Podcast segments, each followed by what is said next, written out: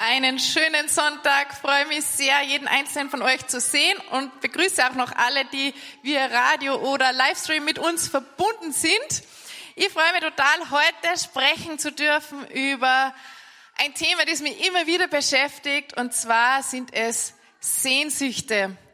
Und vor drei Wochen sind wir, wer sind wir? Die Home WG, Patrick Dagmar, Mike, Steffi, Berner, Harry mein Mann und ich nach Venedig gefahren. Es war ein Geburtstagsgeschenk zu einem besonderen Geburtstag für ein besonderes Geburtstagskind, das schon vor zwei Jahren einen besonderen Geburtstag gehabt hat.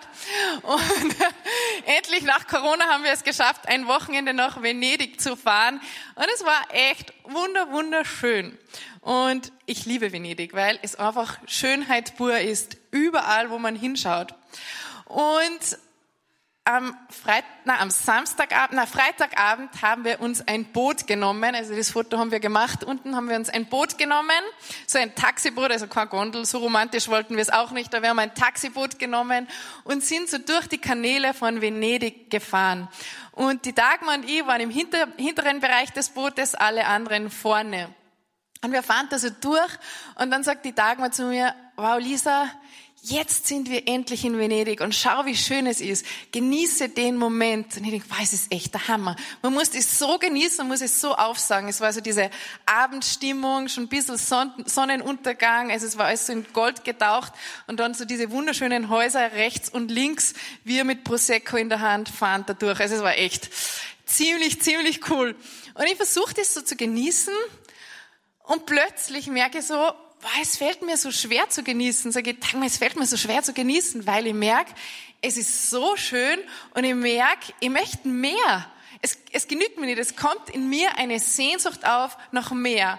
Und in dieser Sehnsucht nach mehr gehen meine Gedanken weiter und ich denke mir, ah, wie kann ich das irgendwie mehr haben in meinem Leben, festhalten? Und die Gedanken sind weiter und weiter gegangen und ich war dann schon wieder beim nächsten Urlaub. Ah, ich freue mich schon auf den nächsten Urlaub. Wann, was, was werden wir da machen? Ich brauche da auch so schöne Momente. Ich liebe Sonnenuntergänge. Weißt, der Patrick lacht mir immer aus, weil er sagt, die sind ja immer gleich. Und sage nein, für mich ist das so was Besonderes, diese Sonnenuntergänge. Genau. Und ich war nimmer in diesem Moment, sondern ich habe diese Sehnsucht noch mehr gehabt. Ich habe das nicht fassen können. Und ich weiß nicht, ob du solche Gefühle in deinem Leben kennst, aber ich glaube, dass jeder so Gefühle der Sehnsucht hat. Und, und Sehnsucht, das sind meistens so Gefühle, was Ungestilltes, manchmal was Romantisches und manchmal auch echt was Schmerzvolles in unserem Leben. Also was Schmerzvolles nach etwas oder nach jemanden. Und Sehnsüchte können durch unterschiedliche Dinge ausgelöst werden. Das können eben sein, so schöne Momente, Sonnenuntergänge, aber auch Musik, Filme oder auch ein Ereignis wie Weihnachten. Warum sind wir Weihnachten manchmal so wehmütig? Irgendwas löst es in uns aus. Und ganz oft wissen wir nicht, wohin damit. Und immer sagen wir Menschen, wir sind manchmal schon komisch, oder ich zumindest. Ähm, weil ich, ich beobachte mich immer wieder ganz gerne selber und reflektiere mich immer wieder. Und dann merke ich so, schau Lisa, du warst 14 Jahre und was war deine größte Sehnsucht damals? Älter zu werden, endlich fortgehen zu dürfen, endlich diese blöde Zahnspange heraus. Ich glaube, wenn ich 16 bin, dann bin ich wirklich schön, dann, dann startet mein Leben. Und jetzt denke ich mal, ich bin 34, 26 wäre auch nicht schlecht, oder? Also eigentlich wieder vielleicht ein paar Jahre zurück, wobei ich muss gestehen, innerlich bin ich schon ganz froh, dass ich 34 bin, äußerlich hätte mit 26 kein Problem. Genau, so ticken wir ganz, ganz oft. Ähm, und unser Leben läuft ganz oft ab wie auf einer Leiter. Patrick, dein Auftritt. Genau, ich habe die größte Leiter, die ich gefunden habe da. Also eigentlich wollte ich so, so eine ganz große, lange Leiter. Habe dann gemerkt, dass das wahrscheinlich gefährlich wird. Jetzt habe ich diese genommen. Und ihr müsst euch da jetzt noch ein paar Stufen weiter vorstellen. Aber ganz oft geht es doch im Leben so, wenn ich denn 18 bin, ups, 18 bin und endlich einen Führerschein habe, endlich frei sein kann, dann ist mein Leben gut. Jetzt wird's wirklich gefährlich. okay. Wenn ich dann endlich 18 bin, dann merke ich, wow, ich freue mich so, wenn ich von zu Hause ausziehe, wenn ich dann alleine bin, wenn ich was schaffen kann und wenn ich mein eigenes erstes Geld verdiene. Und dann verdienst du dein erstes Geld und denkst, ma, ich brauche einen besseren Job, ich brauche noch mehr Erfolg und noch mehr Anerkennung. Und dann fährst du in den Urlaub und denkst, wow, Urlaub Kroatien ist super, aber Urlaub in Griechenland wäre doch besser. Und dann fährst du nach Griechenland. Und oft steigert sich das in unserem Leben, als wir erreichen eine Ebene, sind mal vielleicht erstens zufrieden, aber ganz bald kommt diese Sehnsucht noch mehr. Also wir wollen immer mehr und mehr und mehr im Leben erreichen. Kennst du das Gefühl? Wonach sehnst du eigentlich? Ist ist es nach einer Beziehung? Ist es nach einem Kind? Nach Urlaub? Nach Erholung? Nach Ruhe? Ist es nach Anerkennung? Nach Schönheit? Nach Erfolg? Vielleicht sehnst du dich nach die guten alten Zeiten vor Corona, vor, vor dem Krieg, wie auch immer. Oder du hast einfach diese Sehnsucht nach mehr in deinem Leben. Nach was sehnst du die? Und ich würde sagen, wenn ich das so beobachte, dann sehe wir Menschen haben einfach eine unglaubliche Sehnsucht nach Fülle in unserem Leben. Wir wünschen uns, dass unser Leben voll ist, erfüllt ist. Und ich glaube, es ist sogar eine Sehnsucht nach Unsterblichkeit, eine Sehnsucht eigentlich ewig zu leben. Und damit unsere Sehnsüchte erfüllt werden, bezahlen wir oft einen hohen Preis. Wir geben vielleicht sehr viel Geld für was aus. Manchmal lügen oder betrügen wir sogar, meistens uns selber, um diese Dinge zu bekommen. Und das Schwierige dabei, Sehnsüchte führen ganz oft in eine Sucht. Beispiele, die Sehnsucht nach Schönheit, die Sehnsucht nach Liebe führen uns Frauen ganz oft in die Sucht, in die Magersucht. Oder die Sehnsucht nach Nähe, nach Beziehung, nach Sexualität führt ganz oft in die Sucht von Pornografie und so weiter und so fort. Und eigentlich kann man sagen, jede Sucht, egal welche, geschieht aus Sehnsucht. Es steckt immer was dahinter. Und oft können Sehnsüchte so weit gehen, dass sie uns Menschen echt in eine Verzweiflung bringen und manchmal sogar in den Selbstmord, wenn wir nicht wissen, wie damit umgehen. Wohin also mit dieser schmerzhaften Sehnsucht oft? Wir haben die Möglichkeit, dass wir Sehnsüchte betäuben. Das funktioniert ganz gut mit Alkohol, mit Drogen, ich merke bei mir manchmal mit Shoppen, also solche Dinge. Wir können das versuchen zu betäuben. Aber was passiert, wenn wir versuchen, unsere Sehnsüchte zu betäuben, zu ignorieren? Eigentlich müssen wir eine Mauer um unser Herz bauen. Weil wir, wir wollen das nicht spüren, deswegen braucht es eine Mauer Mauer um unser Herz. Und der Preis dafür ist aber, wenn du eine Mauer um dein Herz hast, dass du auch alle schönen Gefühle nicht mehr so spüren kannst. Und das, du bleibst erst recht unerfüllt, weil du kannst Freude nicht mehr so gut spüren, Frieden, Liebe und so weiter. Und eigentlich kann man sagen, im letzten ist es so, wenn es keine Sehnsüchte mehr gibt, gibt es auch keine Liebe mehr. Also Sehnsüchte gehören irgendwie zu unserem Leben dazu. Und Sehnsüchte haben zwei Seiten. Das ist das erste, die gefährliche Seite. Gefährlich deshalb, weil Sehnsüchte in die Sucht führen können und gefährlich und herausfordernd auch deshalb, weil wenn du ständig die, dem Gefühl der Sehnsucht hingibst, du nicht in der Gegenwart lebst. Sehnsucht beschreibt immer Gefühl nach einer anderen Realität. Und diese Realität ist meistens entweder in der Vergangenheit oder in der Zukunft. Das heißt, wenn du ständig die deiner Sehnsucht hingibst, lebst du nicht in der Gegenwart. Das ist das Herausfordernde und Gefährliche. Aber es gibt auch eine gute Nachricht. Sehnsüchte sind extrem kostbar. Also, ich glaube, Sehnsüchte sind was, was die zutiefst ausmacht und was du auch eigentlich. Eigentlich bist. Das gehört zu dir dazu. Und wie gesagt, es ist was Kostbares. Warum? weil Sehnsüchte können Wegweiser in deinem Leben sein. Sie führen die vielleicht den richtigen Weg. Sehnsüchte können auch ähm, der Antrieb sein, gewisse Träume umzusetzen. Also die geben dir Kraft und Antrieb in deinem Leben. Und das kann man sehr, sehr positiv nutzen. Und wenn du richtig mit Sehnsüchten umgehst, können sie auch die Tür zu einem ganz besonderen Ort sein. Ein Schriftsteller hat einmal gesagt, wenn du am Mars plötzlich Marsbewohner entdecken würdest und diese hätten Durst, worauf lässt dich schließen? Dass es Wasser am Mars geben muss. Also wenn die Durst haben, muss es doch eigentlich Wasser geben, sonst macht das Ganze keinen Sinn. Und es lässt uns daraus schließen, wenn du diese Sehnsucht noch mehr und vielleicht diese Sehnsucht nach Unsterblichkeit in dir trägst, lässt vielleicht auch darauf schließen, dass es mehr gibt als das Leben auf dieser Erde. Und C.S. Lewis hat eine starke Antwort, wie ich finde, darauf. Er sagt, wenn in uns ein Verlangen lebt, das durch nichts auf dieser Welt gestillt werden kann, so geht doch wohl daraus hervor, dass der Mensch für eine jenseitige Welt erschaffen ist. Also wenn du merkst, nichts auf dieser Welt, nicht der schönste Urlaub, nicht das größte Haus, auch keine Beziehung, kein Freund, kein Ehemann, keine Kinder, nichts kann wirklich was stillen in deinem Leben, so dieses Letzte, dann geht doch daraus hervor, dass wir wohl für was anderes erschaffen worden sind. Und dann gibt es einen französischen Mathematiker, Naturwissenschaftler, finde ich sehr cool, finde ich immer sehr cool, wenn ich so Naturwissenschaftler entdecke, die christlich sind, also die das gut auch miteinander kombinieren können, Naturwissenschaft, Wissenschaft und Glaube. Und das ist der Pascal Blaise und der sagt, im Herzen eines jeden Menschen befindet sich ein von Gott geschaffenes Vakuum, das durch nichts Erschaffenes erfüllt werden kann, als allein durch Gott, den Schöpfer, so wie er sich in Christus offenbart. Das heißt, was war jetzt? Ein Amen. Amen. Dachte irgendwie, vielleicht ist irgendwas an mir. Genau.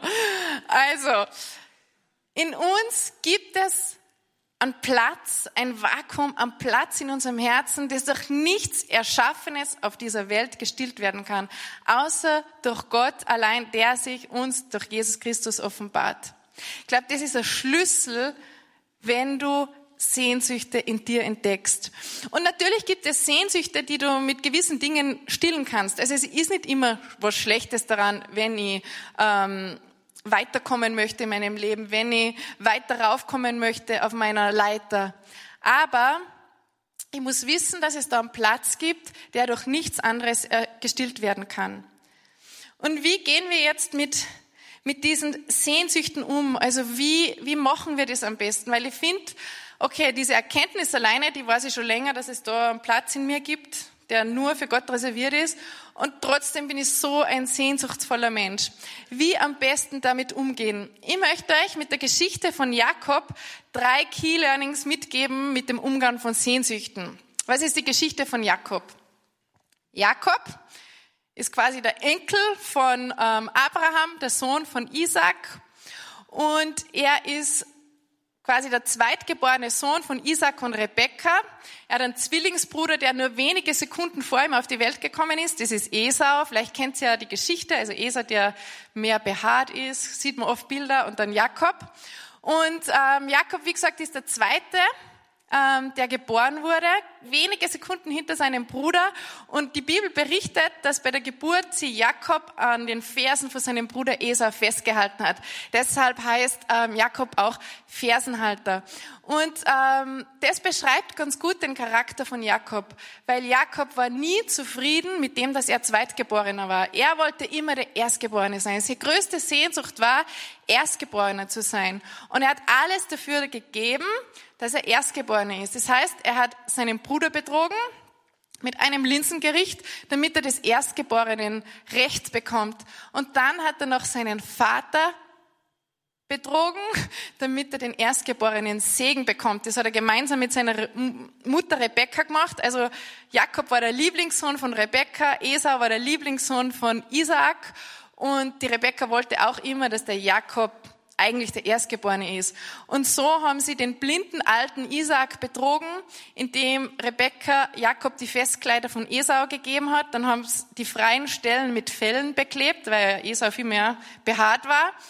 Und wie gesagt, Isaac war blind und Jakob ist dann mit einem Festmahl, mit den Festkleidern zu Isaac gekommen und hat um diesen erstgeborenen Segen gebet, äh, gebettelt eigentlich, ja. Und Isaac hat ihm diesen Segen dann gegeben. Und weil er nicht erkannt hat, dass es Jakob war. Und so küsste Isaac Jakob und segnete ihn. Gott gebe dir viel Regen und mache dein Land fruchtbar. Getreide und Wein sollst du im Überfluss ernten. Viele Völker und Volksstämme sollen sich dir unterwerfen und dir dienen. Herrsche über deine Brüder, in Ehrfurcht müssen sie sich vor dir beugen. Verflucht sei, wer dir Böses wünscht, wer dir aber wohlgesinnt ist, soll gesegnet werden. Also Jakob hat endlich das erreicht, wonach er sie immer gesehnt hat. Er hat diese Macht, diese Herrschaft und diesen Segen von seinem Vater bekommen. Und als Esau das herausfand, wurde er unglaublich wütend und wollte seinen Bruder umbringen. Also musste Jakob fliehen. Von heute auf morgen musste er weg und musste fliehen. Und daraus lässt sich mal das erste Key-Learning ableiten. Wie vorher schon erwähnt, wir Menschen sind bereit, einen hohen Preis zu zahlen, um unsere Sehnsüchte zu stillen. Und so auch Jakob. Also er hat gewusst, okay, wenn er da betrügt und alles gibt, dann wird er das bekommen, was er eigentlich will. Aber was ist daraus geworden? eigentlich von diesem selbstgemachten Segen, den sie der Jakob ähm, erschlichen hat, ist mir erstmal auf Fluch gekommen. Also es ist sicher nicht so gekommen, wie sie Jakob das vorgestellt hat. Er musste fliehen, er war alleine, er war einsam, er musste weg von seiner Familie. Schön, dass er zwar den erstgeborenen Segen hat, aber eigentlich hat er weg müssen. Und das ist so mein erstes Key Learning. Du kannst schon gewisse Dinge in deinem Leben wollen und die Schritte gehen auch auf dieser Leiter, äh, einen guten Job zu haben, vielleicht ein Haus, ähm, eine Familie, wie auch immer, ein Urlaub. Also das, das ist nichts Schlechtes, aber die Sache ist das, machst du es mit Gott und mit dem Willen Gottes oder machst du es losgelöst von Gott und gegen den Willen Gottes? Und das ist das Ding. Alles, was du in deinem Leben machst, Mach es mit Gott und er wird es segnen. Amen. Genau. Wie geht's weiter in der Geschichte? Also Jakob ist auf der Flucht und hat Todesangst. Er ist alleine, er ist einsam, hat Todesangst, er weiß, sein Bruder will ihn umbringen. Und er ist da alleine unterwegs und plötzlich wird es nachts und wenn wenn es da Nacht ist, dann sieht er nichts mehr. Also da gibt's ja nicht irgendwelche Taschenlampen oder irgendwas damals. 2000 Jahre ungefähr vor Christus. Und somit musste er mitten, also wie es finster geworden ist, stoppen, hat sich so einen Stein gesucht, hat sich hingelegt und ist eingeschlafen irgendwann. Und dann hat Jakob einen Traum gehabt. Bevor ich zu diesem Traum komme, komme ich zum zweiten Key Learning. Manchmal, wenn wir so in Krisen in unserem Leben sind, wenn uns Sehnsüchte irgendwo dahin getrieben haben, dass wir eigentlich wie in einem Hamsterrad funktionieren, erschöpft sind, nicht mehr weiter wissen, überfordert sind, dann ist es wichtig, dass wir einen Stopp in unserem Leben machen. Und manchmal werden wir da hineingezwungen, so wie Jakob. Das heißt, durch das, was er sich da selber auferlegt hat, musste er flüchten, musste er allein sein, war er einfach in der Stille. Und wir brauchen das auch ganz oft in unserem Leben. Dieses Stopp, raus aus dem Leben, mal in die Stille, mal in die Ruhe, um zu sehen, was ist eigentlich los. Und ich würde sagen, am besten machen wir das nicht erst, wenn es viel zu spät ist und wir völlig drüber sind, sondern am besten machen wir das jeden Tag. Wenn du jeden Tag deine stille Zeit mit Gott hast, dann wirst du merken, dass du mit Gott auch gehst und dass er dir hilft in deinen Sehnsüchten. Und für mich ist diese stille Zeit echt der Schlüssel in meinem Leben. Also ich mache diese stille Zeit, sag Gott, wie es mir geht, gebe meine Gefühle, meine Wünsche, meine Ängste, meine Träume. Sag auch, wofür ich dankbar bin und ich merke immer, immer wenn ich dankbar bin und wenn ich alles so aufzähle, wofür ich dankbar bin, äh, macht es extrem viel auch mit meinen Sehnsüchten, weil Dankbarkeit bringt die auch zurück in die Gegenwart, ins Jetzt, ins Jetzt. Also, heute immer wieder regelmäßig deine stille Zeit und rede mit Gott. So, jetzt schlaft, schläft Jakob und er hat einen Traum. Und in diesem Traum sieht er eine Leiter, eine Himmelsleiter, wo Engel auf und niedersteigen und wo oben Gott steht. Und Gott spricht zu ihm. Ich bin der Herr, der Gott Abrahams und Isaaks. Das Land, auf dem du liegst, werde ich dir dein, und deinen Nachkommen geben. Sie werden unzählbar sein wie der Staub auf der Erde, sich in diesem Land ausbreiten und alle Gebiete bevölkern. Und durch dich und deine Nachkommen sollen alle Völker der Erde am Segen teilhaben. Du wirst sehen, ich stehe dir bei, ich behüte dich, wohin du auch gehst. Das finde ich jetzt interessant, oder? Also erstens einmal, Jakob hat keinen Albtraum, zum Beispiel, dass, sein, dass ihn sein Bruder verfolgt, dass er umgebracht wird, wie auch immer. Nein, er hat einen Traum, wo ihn Gott begegnet. Und irgendwie schaltet sich da so mein Gerechtigkeitssinn ein, weil ich denke, das ist, Gott, das ist echt unfair. Das ist ein Betrüger, der hat sich diesen Segen erschlichen und du segnest ihn nur dafür. Das, das ist für mich unverständlich. Und ich habe so weiter darüber nachgedacht und habe gemerkt, wow, Lisa, Gott ist einfach so größer wie ich selber und Gottes Denken ist so viel größer als mein Denken. Und eigentlich gibt mir das extrem Hoffnung für mein Leben.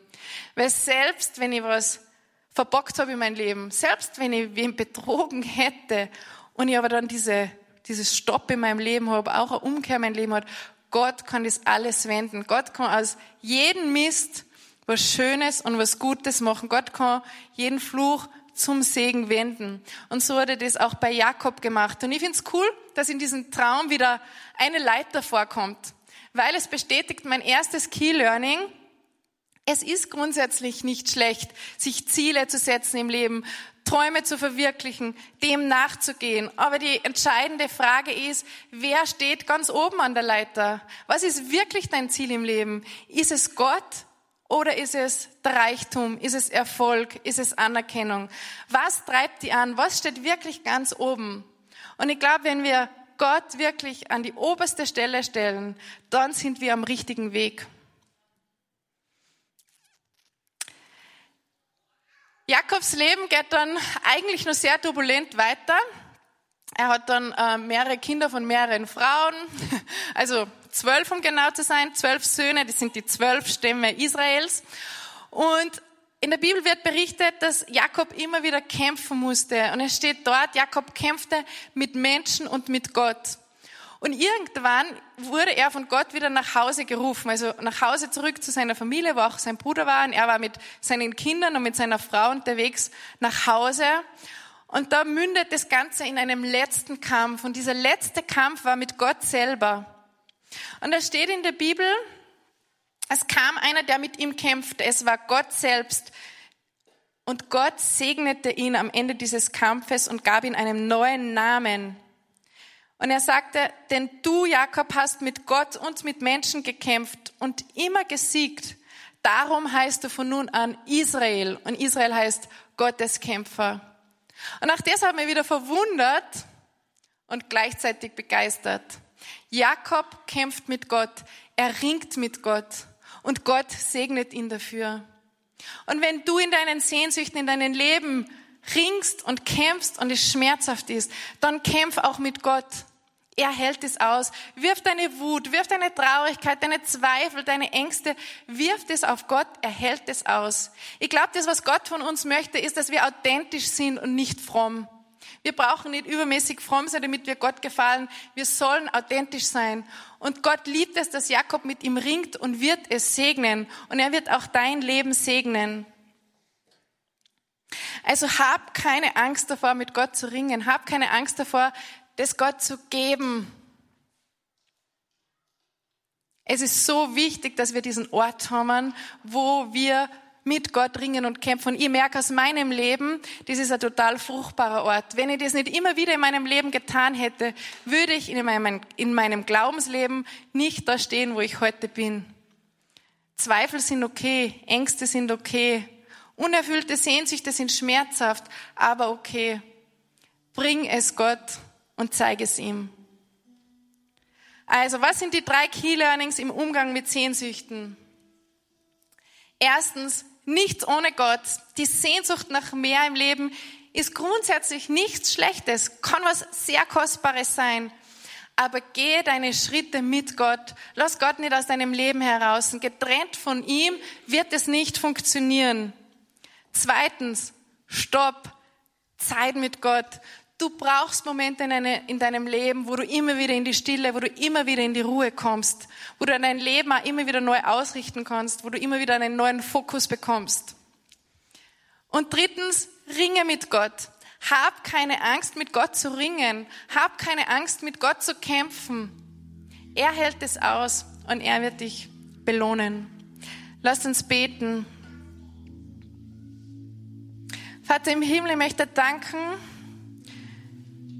dass du uns erschaffen hast und wie du uns erschaffen hast. Wie großartig wir als Menschen funktionieren, was du alles in uns hineingelegt hast. Und ich möchte auch danken für die Sehnsüchte, die du in unser Herz gelegt hast. Sie sind ein Wegweiser zu dir. Und mein Gebet ist, dass du mit uns die Schritte in unserem Leben gehst, dass du unser Leben segnest, dass du uns nicht alleine lässt in schmerzhaften Sehnsüchten. Und danke, Vater im Himmel, dass du es aushältst, wenn wir mit dir ringen und kämpfen, dass du da bist in den schwierigsten Situationen unseres Lebens. Danke, dass du da bist und dass du uns nicht verurteilst, dass du da bist wie der Fels in der Brandung. Und ich möchte beten, dass du dort, wo jeder Einzelne von uns jetzt steht, dass du deinen Segen ausschüttest über jeden Einzelnen. So danke dir und bete in deinem Namen, Jesus. Amen.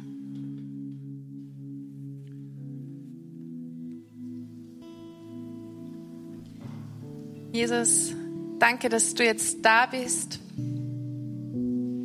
dass du die so klein machst in diesem Brot.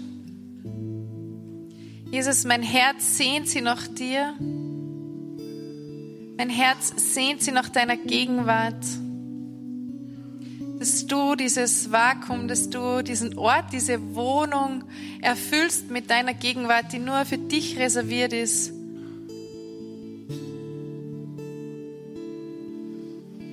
Jesus, mein Gebet ist, dass du jetzt kommst, dass du uns erfüllst, dass du uns erfüllst mit deinem Heiligen Geist, dem Geist der Freude, mit dem Geist der Liebe, mit dem Geist des Friedens, dem Geist des Mutes, der Kraft und Stärke.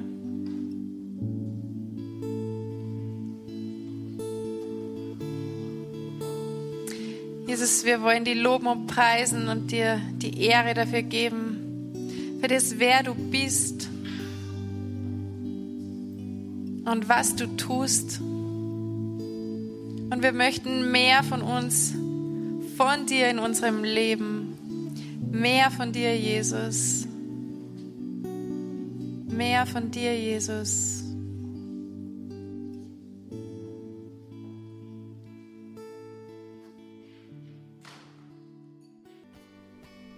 Jesus, du bist alles.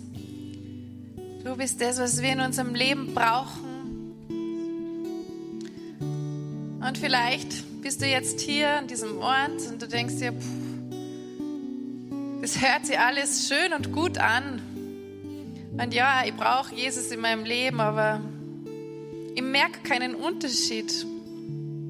Ich habe Zweifel, ich habe Ängste, ich habe ungestillte Sehnsüchte. Bei mir läuft es gerade gar nichts. Schon so lange sehne ich mich nach einer Beziehung, schon so lange sehne ich mich nach einem neuen Job, schon so lange sehne ich mich nach einem Kind. Es ist schmerzhaft, es tut weh. Und Gott, ich verstehe nicht, dass du nicht irgendwas änderst. Dann sag es Gott jetzt.